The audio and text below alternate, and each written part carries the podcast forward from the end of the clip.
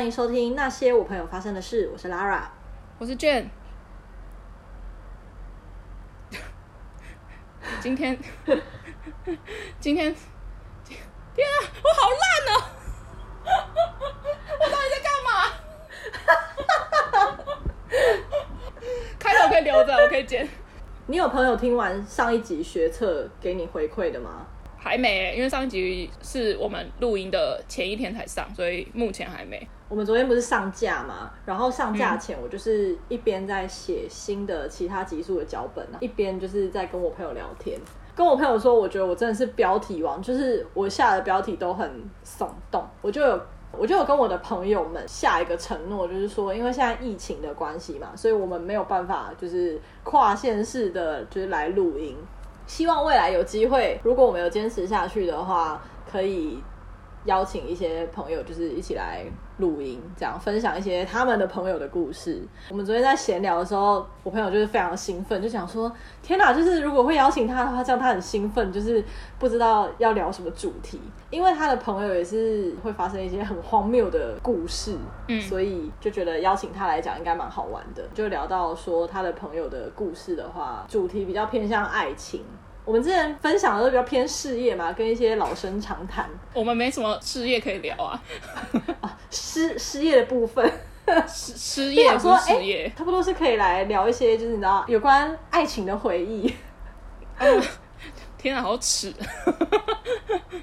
我个人的话，因为我母胎单身，就是二十六年，二十六以后才终结的。对哦、oh,，OK OK，对，硬要说起来的话是这样。青春期以前，应该说大学以前，我个人对于爱情的很多回忆，真的是听朋友的故事。因为我很多朋友他们都很爱，也很会谈恋爱，很神奇，就是可以一个接一个的这样子交往下去。那我在旁边看着，就是也觉得好神奇哦，就是。原来人跟人这么容易看对眼跟交往，这样。Anyway，总之就是在成长的过程当中，也是看过很多很戏剧化的剧情，然后大部分就是很常接一些失恋的朋友的电话。嗯。但是我就想到这个故事是比较真的是很小的时候，就是从童年开始。我就在想，哎、欸，其实我们人生开始认识到爱情这件事情，好像差不多就是其实从小学就认识了吧。就是你就会喜欢一个男生啊，或者是喜欢一个女生。我我就想到，就是我有一个朋友，他跟我分享过他童年的时候的爱情造成他多大的阴影，是童年哦，还不是国高中的那种青少年时间。他小时候差不多小学，他们班转来一个男同学。这个男同学出现，就是他小学五年噩梦的开始。因为小学你会想说有什么好噩梦的？小朋友的时候就很喜欢讲说什么哪个男生喜欢哪个女生啊，哪个女生喜欢哪个男生。那你知道小朋友的那种喜欢就是很幼稚嘛，然后就是会害羞啊，会不敢讲啊。我跟你说，我朋友当时是班长，老师那个时候把他的电话给全班的同学。我觉得这一点很怪，为什么？很怪，对不对？这件事情是他长大之后回头想才觉得，哎，这个做法不太对吧？对啊，就是我们我们偶然在聊天的时候讲到这件事情，才回想说，哎，对啊，老师为什么要把班长的电话给全班？跟班上的同学说，如果你有什么问题，呃，你回家你忘记了，老师今天提醒你明天要带什么东西，等等等，你有一些问题你要问老师，你可以打这支电话找老师。那如果你找不到老师的话，他有经过班长的同意，因为班长让小学生哪懂，就老师要，那我就给嘛就好啊，也不觉得说会有什么结果。那就是同学找不到老师的时候，就会打来我们家，呃，没有问题，我是班长，所以我就是要去解决同学问题嘛，OK 啊，从此就是夺命连环扣。对，你以为那种女追男、男追女那种爆炸性的用电话狂追一个人，只会发生在长大的时候吗？没有，我跟你讲，小学就会了。他就开始每天都接到这个转学生的电话，嗯、每一天哦，每一天下课差不多吃完晚餐，就会接到那个同学电话，然后就会打来说要问功课。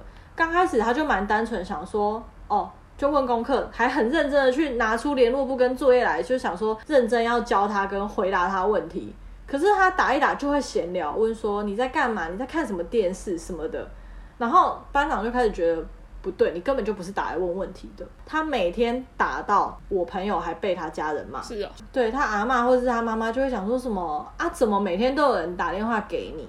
啊是怎样？电话费不用钱哦，是他打来还是你打去？这样，我朋友就说是他打来，然后就讲说，因为老师把家里电话就是给同学，就是同学有问题就打电话问班长。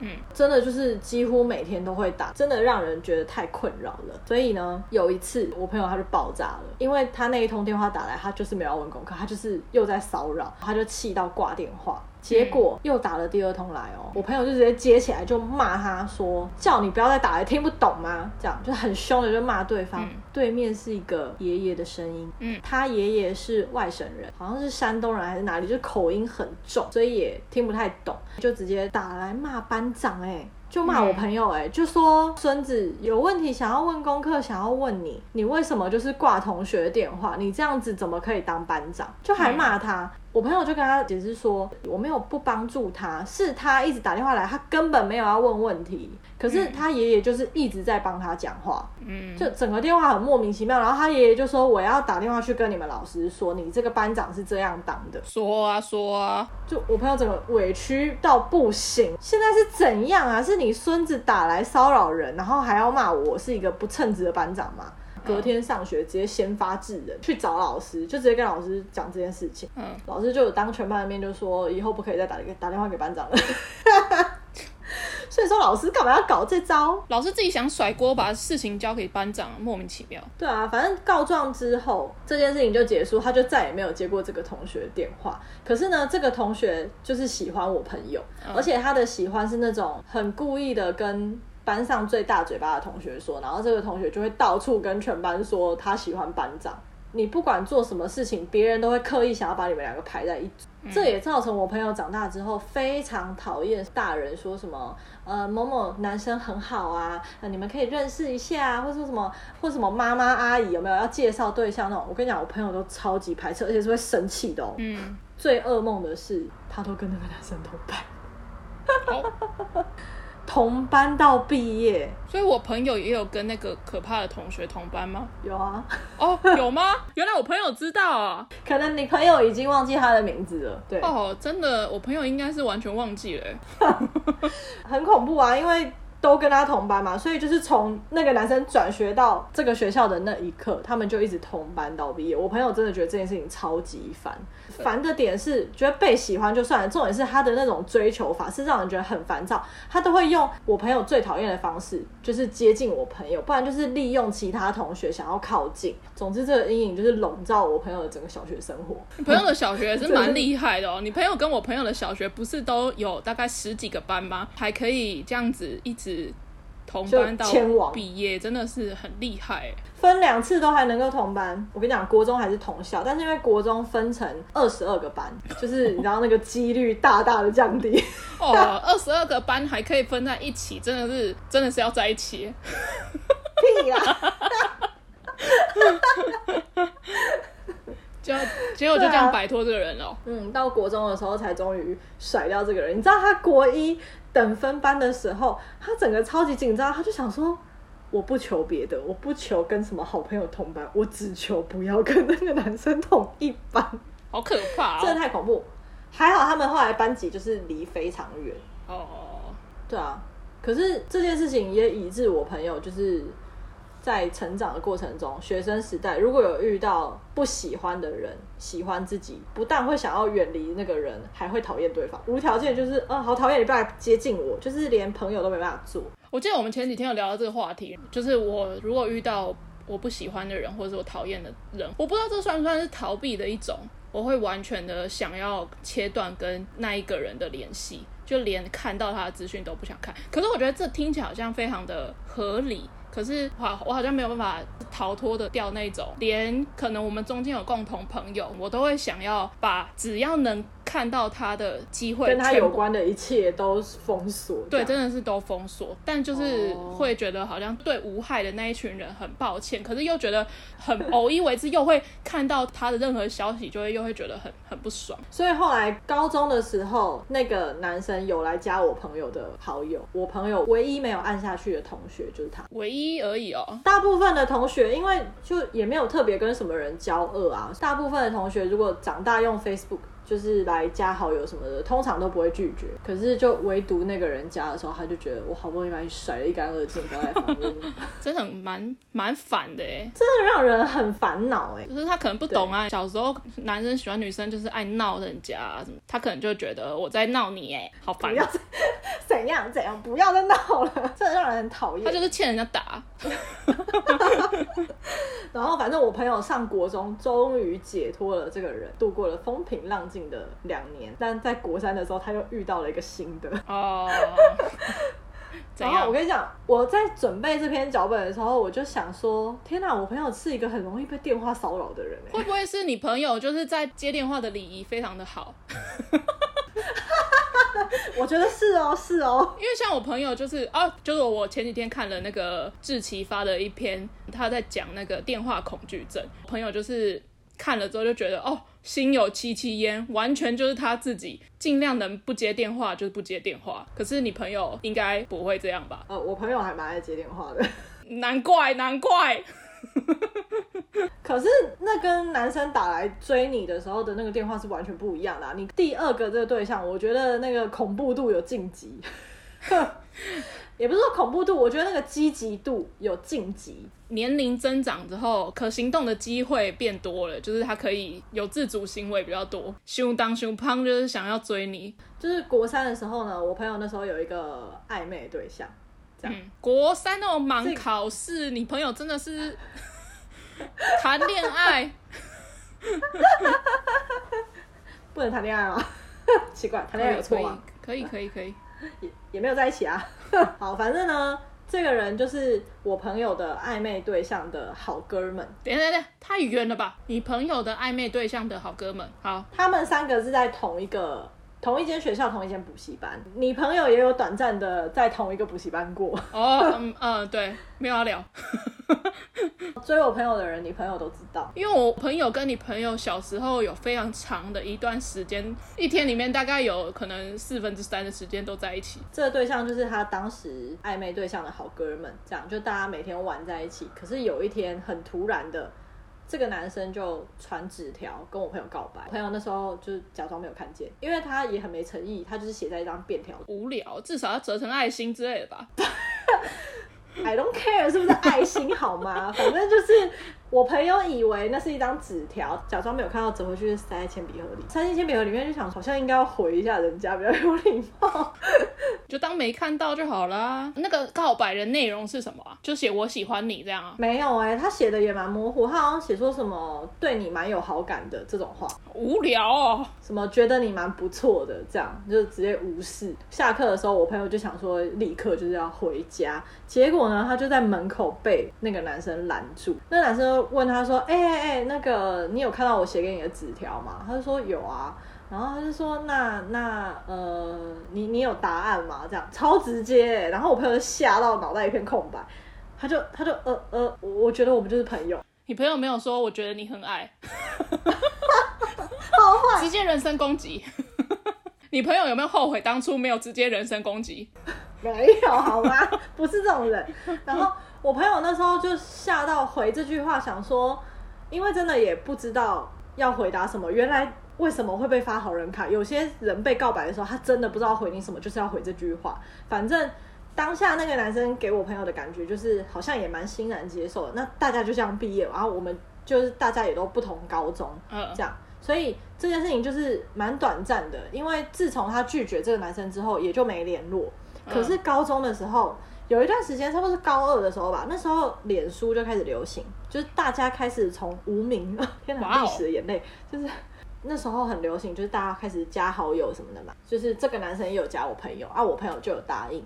因为他就觉得我拒绝你了啊，你也没有做什么，很 OK，很 peace。那个男生很爱来留言跟尬聊，我朋友就觉得说，好，没关系，就是可能你还没有死这条心，嗯，尬聊就尬聊，对，就我也不伤害你，对，你不多一步，我也不伤害你，这样。你朋友也跟他一起尬聊，对，我朋友也跟他一起尬聊，OK，但就很敷衍的那种。因为其实我朋友还会保持着礼貌性的这一步，是因为他们大家以前其实见到面就只是玩在一起，可是他们私底下是不聊天的。所以我朋友一直觉得这个人对自己的喜欢很莫名其妙，因为聊天尬聊什么都没关系。可是你讲到喜欢，就会觉得。啊，你都没有跟我聊过天，你没有认识我这个人，你到底说你喜欢是为什么？外表啊，我我就我朋友就觉得喜欢外表很肤浅。对，就是这个情况差不多有维持一年多，都一直到这边，就是我朋友就觉得可以忍，但后来不知道为什么这个男生开始有打电话勇气了。高二的时候就开始会打电话来尬聊，就问说你在干嘛还是什么的，然后我朋友就觉得我不想接你电话。但是你知道电话来了还是会接，就是完全被电话制约的人生，真的哎，不喜欢挂人电话哦，对。哦，那你朋友遇到什么保险那一类的，真的是很麻烦哎，很困扰，人太好。我像我今天就接了一通，然后他就说：“喂，请问是某某某吗？我们这边是什么防疫什么什么什么金融什么什么之类的。”然后我就说：“好，谢谢，拜拜。”然后就这样 挂掉。他的话还没讲完，我就直接，我还是有讲拜拜啊。前阵子也是有，我朋友也是有接到，突然被陌生人加好友，然后对方就要来推销，可是我朋友是做那个南山人寿的。哦，所以我朋友就直接回他说：“哦，这个我没有听过哎，那你有听过南山吗？”就反推销，我觉得超强。好啊，题外话，反正就是这个男生开始打电话嘛，然后我朋友就是有点受不了，所以他后来就是讲电话就会很快敷衍，就是挂掉他，然后开始觉得有点烦，就有在考虑说要不要封锁这个人。会不会是你朋友觉得他在敷衍对方，只是可是对方非常的兴奋，非常开心，就想说啊，他今天接我电话了，好开心哦，这样。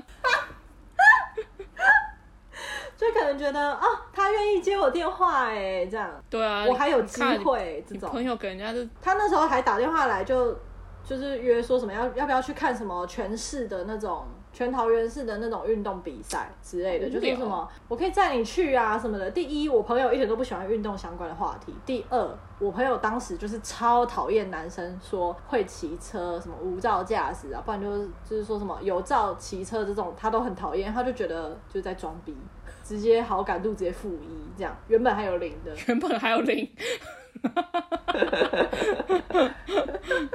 然后有一天，这男生就是直接惹毛我朋友，因为他打电话来，假装自己是我朋友当时的暧昧对象。好无聊哦！还记得前面讲那个国三的暧昧对象吗？他们到高中一直都还是有在联络。就是你朋友爱上一个渣男，我朋友喜欢那个男生，跟那个男生以前有过暧昧什么的。其实他们的共同朋友这件事情，大家都明着看在眼里。这件事情就是这个男生他就是有一天打电话给我朋友，然后假装自己是我朋友的暧昧对象打来。好无聊。真的不懂在想什么来电显示就说不是你，而且他们国三的时候就也已经也不好了。他们国三的时候，他们两个也已经不是兄弟了，不是好哥们了。哦，这件事情根本就不可能。然后真的不知道为什么他要这么白痴的做这件事情。我朋友就跟他说：“你不是啊，声音就不是，来电显示也不是，在干嘛？”那个男生。演到底耶，发现被戳破也还是演到底耶。朋友已经这么直接的戳破他，也就觉得你可以结束这样的玩笑了。对，这样不好玩。嗯、那男生还是持续开这样的玩笑，我朋友直接挂他电话，当场封锁电话，封锁 Facebook，再也没有联络。我朋友那时候就真的觉得说，你到底为什么不能明白我？就是真的觉得这样子很不舒服。然后每一次打电话来都有跟你讲说不要再打来了，但你都还是会打来。但 但你朋友就是每次都还是会接。就觉得不想伤害别人。朋友到底有没有给他一次机会跟他出去之类的？从来没有，从来没有。那就只是一个很烦的人啊，就很烦啊。然后反正就这样过了很亲近的生活，到大学一年级。结果到大学一年级的时候，他居然有透过我朋友的好友。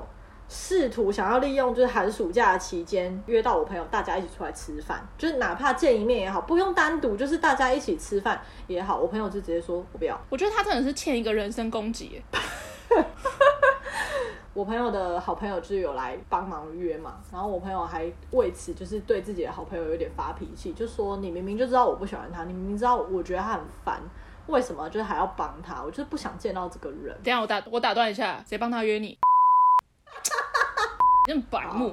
我对这个男生就是没有好感，而且他已经弄到我觉得很烦，我还封锁他了的这个程度了，那我就当然不可能跟他见面。嗯、我朋友的好朋友还反过来就是念我朋友，就说就是这么好这么老实的一个人，然后你不接受，然后你要去喜欢一个渣男，这不是他老不老实的问题好吗？是他的手法就是。跟 矮没有关系，就是不喜欢嘛，就不喜欢，为什么要勉强？真的让人觉得很苦恼哎。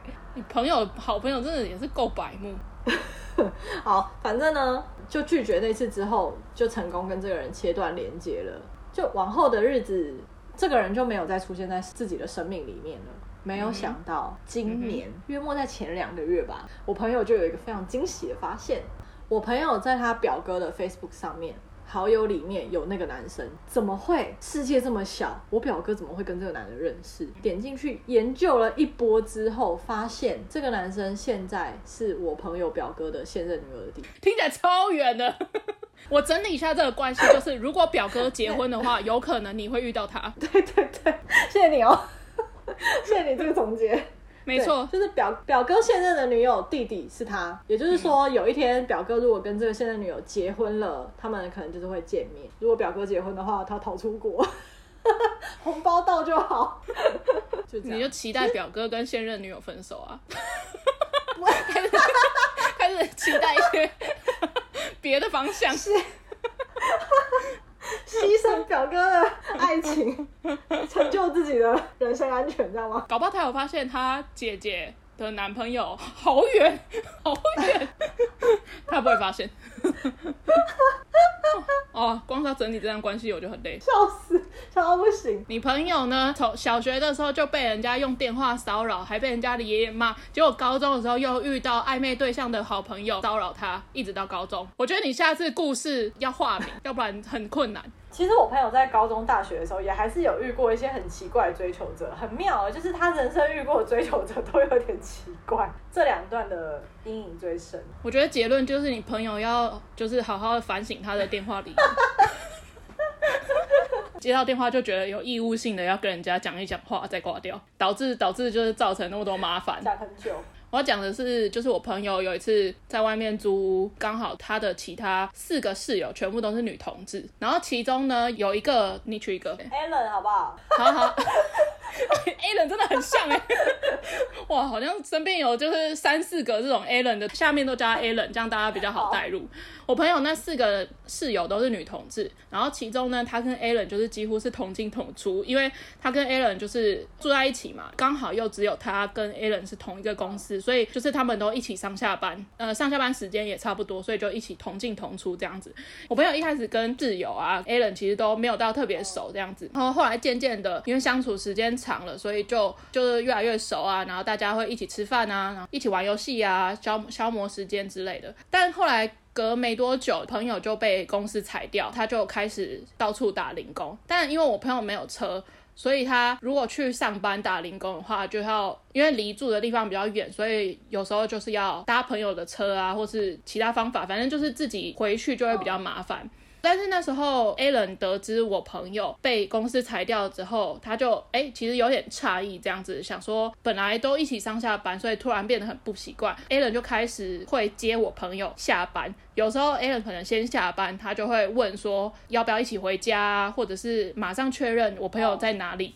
甚至是有时候我朋友先下班，然后他没有搭到车，他可能走回家，可是那个路程可能要一个多小时。Alan 就是会在走到一他走到一半的时候打电话问他要不要载他之类的这样子。朋友其实也没有过多的想法，就想说是朋友这样子，有一些肢体接触，但因为就是女生之间，他其实也没有特别在意。可能大家喝酒的时候会抱啊，什么交杯酒啊，就是那种 莫名其妙的游戏，嗯，就无聊，就是。你知道喝醉的时候就是就是会这样，就我朋友开始就是会觉得有一点压迫，因为其实我朋友是一个很爱自己一个人独处的人，所以他跟 Alan 这个相处方式，因为他们其实只剩下住在一起的关系，又不同工作，可是 Alan 只要一回家，朋友在房间，Alan 就会冲到我朋友房间。然后就会说，哎、欸、哎、欸，你在哪里？这样子，怎么为什么要在房间里面？为什么不出来客厅？你晚餐吃了吗？然后你今天工作去哪里工作？你去哪里打零工？就是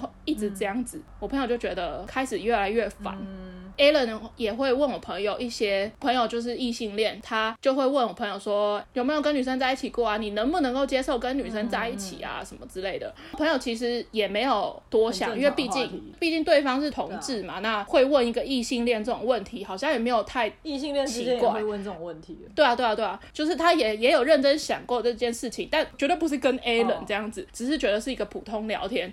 但其实这一切，Alan 是有女朋友的。而且不久后，就是其实 Alan 就是要搬离开他们一起的租屋处。的女朋友有一起住吗？没有，Alan 女朋友在别的地方。那时候我朋友就想说，哦，好，那等他搬出去之后，他就可以不用这么黏了，可以稍稍的摆脱掉，就是你知道这么这么黏的状态。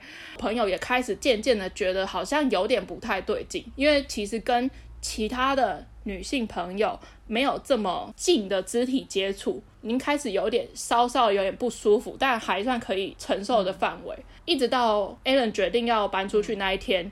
然后我朋友才真的完全内心爆炸。呃，Alan 决定要搬出去的那一天，那时候几个朋友跟室友，我朋友他们就决定要一起送他一程，就一起吃个饭啊，然后可能聊聊天啊之类，算是一个小小的鉴别的仪式这样子。所以那个饭局上面其实很多人。饭局上，我朋友跟 Alan 就是坐在一起，然后大家就是在那边看 menu，在那边点这样子。然后 Alan 就没有想要看 menu 的意思。我朋友问他要点什么，然后 Alan 就说：“嗯、你帮我点这样子。”我朋友就想说。那你要吃什么？你要吃饭？你要吃面？还是你要吃什么东西？Alan 就说都可以，帮我点这样子。然后我朋友就觉得哦好，然后结果我朋友可能就点了一个饭，然后他就帮 Alan 点了一个饭，这样就这样来了这样子。后来吃吃吃吃到最后，大家聊天啊什么什么的，结果最后的时候，就是 Alan 其实没吃几口，就剩了很多，朋友就吃完他自己的那一份。大概到聚会尾声，Alan 旁边的朋友不是我朋友，就其他的朋友就说：“哎，你怎么没有吃完这样子？”然后 Alan 就说：“呃，我吃不下什么的。”旁边的朋友就说：“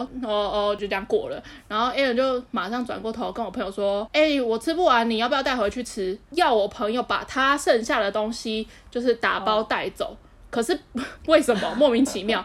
哦、他可能觉得浪费吧。就问题是，那为什么不是他自己本人带走？可能是要我朋友带走。是是点到了一个他不敢吃的食物，所以他没有吃完。所以他当然也不会打包啊，但是在点之前，我朋友也已经有跟他讲说，帮他点什么东西，他也同意了这样子。哦、可是他就是没吃完，然后一直鲁小我朋友说，哦，你就带回去吃啊，要不然不吃完很浪费。你看我剩那么多东西什么之类，就一直鲁小，哦、连就是烦到就是连旁边的朋友就说，啊，你不吃就不吃啊，你干嘛一直烦人家叫人家带回去？那你没吃完，那你为什么不自己带回去？什么什么之类的。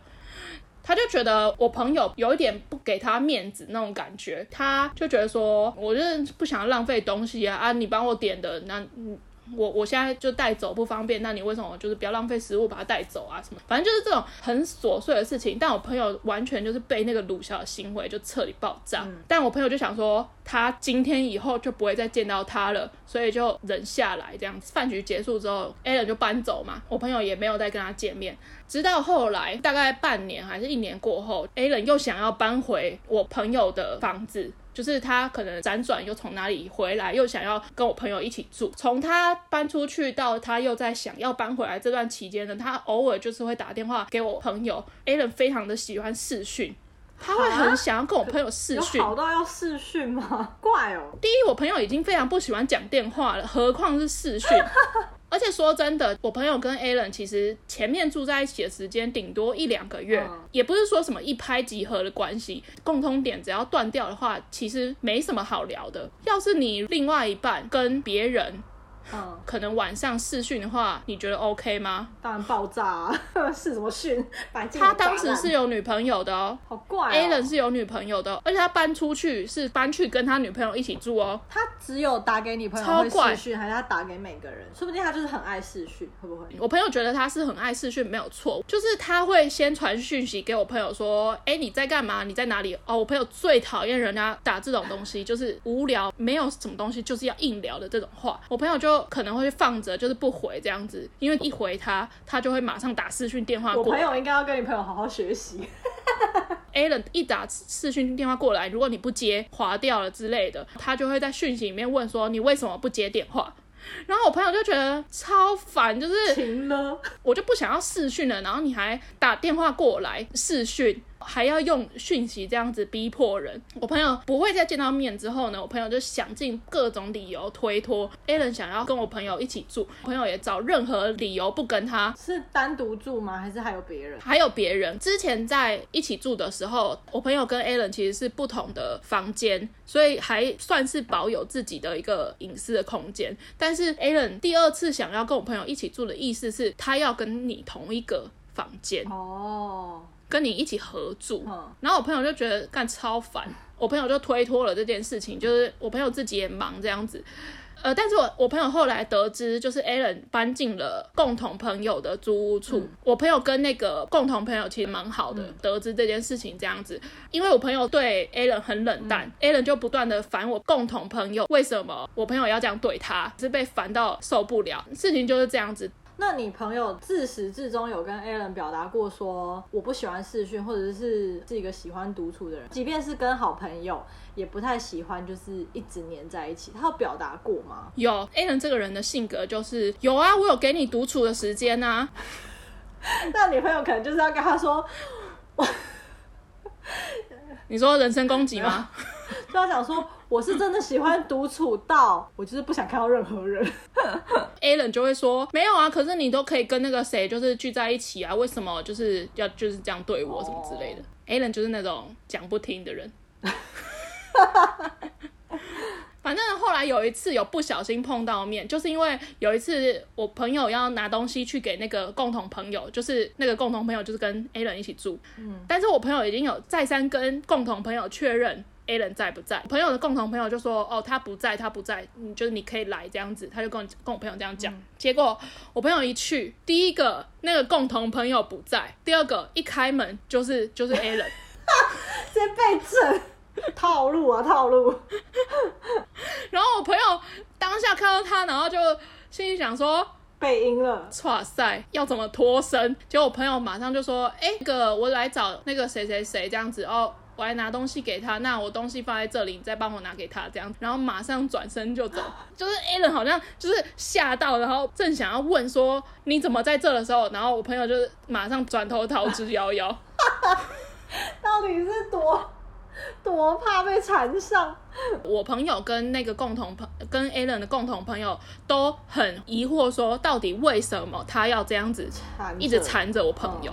那你们共同，那你们的共同好友里面有人觉得 Alan 对你朋友是有意思的吗？因为说不定他是属于那种比较依赖朋友的类型。因为像我朋友以前也是那种就是很黏朋友的人。应该说 Alan 在离开那个租屋处之前，我朋友都不觉得有什么爱情的这种感觉，朋友之情这样子。嗯，毕竟对方有女友。对，毕竟对方有女友。直到 Alan 离开那个租屋处，我朋友自己在反思这整段时间的事情的时候，后他才觉得有可能，他可能有点意思。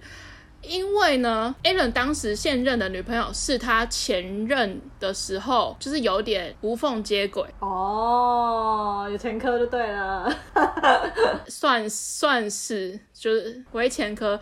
在我朋友听了他跟现任女友在一起的故事，他跟前面那个女友就是有点感情淡了啊，然后他刚好认识新的人啊，嗯、然后一个因缘巧合下，他就跟现任女友在一起了。在那个两段中间的那个重叠期呢，就是很像我朋友跟 Alan 相遇的那个状况哦，所以就是不单你朋友自己开始回想这整段的时候，觉得原来可能有点爱情的因素，就连共同好友都有这样子的感觉。呃，前面有讲到说他。偶尔会问我朋友说：“哎，觉得跟同性在一起 O 不 OK 啊，或者什么之类的这些议题，其实他都有跟他现任女友讲过，因为他现任女友以前也是没有跟同性交往过。哦，天啊，好绕口，什么东西？那个重叠的那段期间，跟我朋友遇到 Alan 的情形是几乎是很像的。嗯，他 Alan 问你朋友的问题，也曾经在以前问过他他现任的女友。没错，没错，嗯，手法很像的。”对，他是不是也很欠一个人身攻击？人身攻击。哦，这不可以随便乱讲人身攻击哦，马上被抓出来是谁？不能不能，而且你攻击同志那个暴力会更强。我朋友也认真有想过，会不会其实自己想太多什么的。关于跟同性在一起这个议题，其实他也思考过，得出来的结论是在心灵层面上，他觉得跟同性在一起当然是没有问题。可是在我朋友觉得生理上还是需要异性这样子。好，好的，对。所以，我们今天的这个故事就是要告诉大家，你要追人，拜托不要死缠烂打，很烦。我觉得我们要推广，就是用人身攻击攻击对方。如果我真的烦被烦到受不了的时候，我觉得要推广，当你被人家一直烦的时候，烦到一个程度的时候，就直接果断的拒绝他，就是用人身攻击，让他这段会全部被剪掉。我觉得拒绝男生就是直接说我喜欢女生。然后遇到男遇到女生就说我喜欢男生，就这样。我朋友有跟 Alan 讲过啊，所以还是会遇到那种就是企图掰弯自己的是吗？Alan 心态就是觉得说你没有试过你怎么知道？不管是生理上还是心理上哦，他的意思是这样子哦。我觉得这些人这些死缠烂打的人，他们就是觉得只要他努力，有一天他就是有机会。电影看太多了，真的总会遇到一个接电话的人。就是爱爱不能勉强啊，喜欢不能勉强啊，喜欢就喜欢，不喜欢就不喜欢。不喜欢你就是不喜欢你，就一直在死缠烂打，奇怪。就是不想跟你一起住了，你还一直烦人家是怎样啊？已经各种理由，就想了八百个理由不想跟你一起住，你还听不懂？就已经跟你说了，我们就是朋友，朋友不懂吗？就已经跟你说了，我喜欢男生，你听不懂是不是？一定要把人逼到，就是我们连朋友都做不成。真的是哦，受不了哎！就算我朋友要跟同性在一起，也不是跟他，重点是 啊，不气死，受不了！拜托大家谈恋爱的时候高明一点啊！被人家拒绝的时候，好让你尝试三次，好不好？让你尝试三次，但是就是不要一直死缠烂打人家。可是我觉得也是有人死缠烂打成功了。天啊，那怎么做结论？没有，我觉得也不，我觉得也不一定。其实还是有人会成功的，只是。我觉得这件事情不会发生在我跟我朋友身上。嗯，我们我们都不是那种会，我们都不是那种会被真诚打动的人，就是不喜欢的，就是不会喜欢。而且我朋友就是真的不喜欢 那、他就是异性恋啊。什么叫做你没有试过你不知道？就算要试也不是哦。算了算了算了。反正呢，呃，今天要推的剧呢，就是……哎，你不直接讲我们刚刚聊天的那个结论吗？我们刚刚有结论吗？不然，我觉得应该要跟大家、跟听众征求，有没有什么好好拒绝别人的方法？应该说要征求一些能够一次就切断对方所有希望的这种方法，就是人身攻击呀。整个走向超歪啊，差不多啦。我觉得你你朋友没办法好好拒绝，因为他没有好好拒绝别人，他让人家一直有机会想要打电话跟他聊天。可是我觉得我朋友的方式已经比外面的一般的女生善良了吧？有些女生是没有，就是。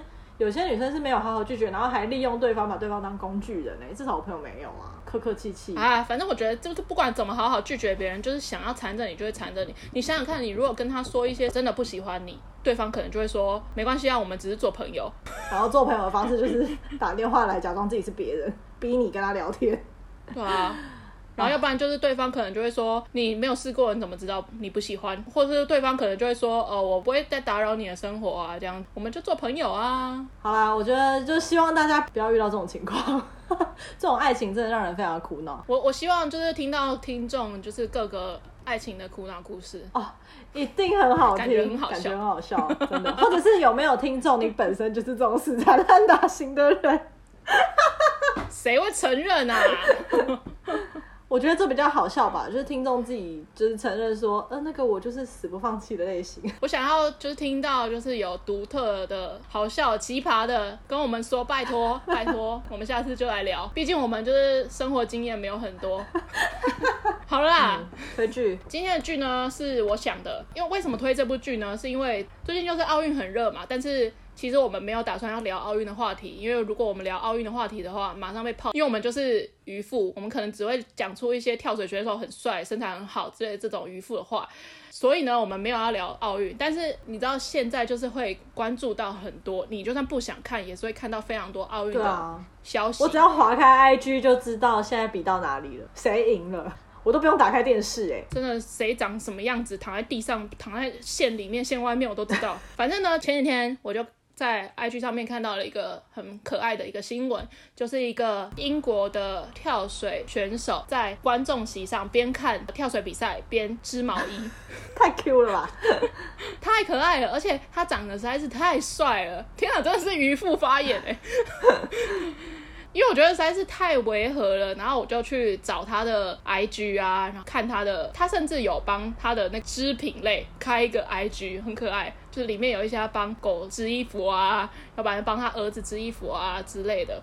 然后呢，他是一位男同志，英国人，叫做 Tom Daly，他的 YouTube 是我这两天就是非常爱的 YouTube 频道，我觉得大家可以去看，我很喜欢看他跟他老公跟他儿子的相处模式这样子。哦今天要推的这部剧叫做《自由大道》，是电影还是剧？电影，电影。然后它是二零零八年出的电影，其实有一段时间了。那它整部电影的剧情就是在讲呃美国人物的传记电影这样子，它是在讲一位在美国第一个出柜的议员嗯的故事这样子。英文的片名就叫做《Milk》。Milk 就是那一位人物的人名这样子，嗯、我觉得大家可以去看这部电影。我觉得呃，其实蛮多人应该都看过，因为他得了很多奖。有男主角是西恩潘，嗯、主要就是在讲呃他怎么去推广同志运动的这件事情。为什么会跟奥运在场边织衣服的那个人 有关系呢？就是因为那个跳水冠军的老公就是《自由大道》这部电影的。编剧，oh. 那他也因为《自由大道》这部电影，所以有得了奥斯卡。这部电影的话，我觉得刚好也跟我今天讲的故事有点小小的雷同，就是 关于关于同志议题这个方面。好的，对，我很推荐，很推荐，大家可以值得去看。好哦，完全跟前面莫名其妙的爱情故事没有关系。就是，但是是非常好看的。嗯，嗯，这算哪门子爱情故事啊？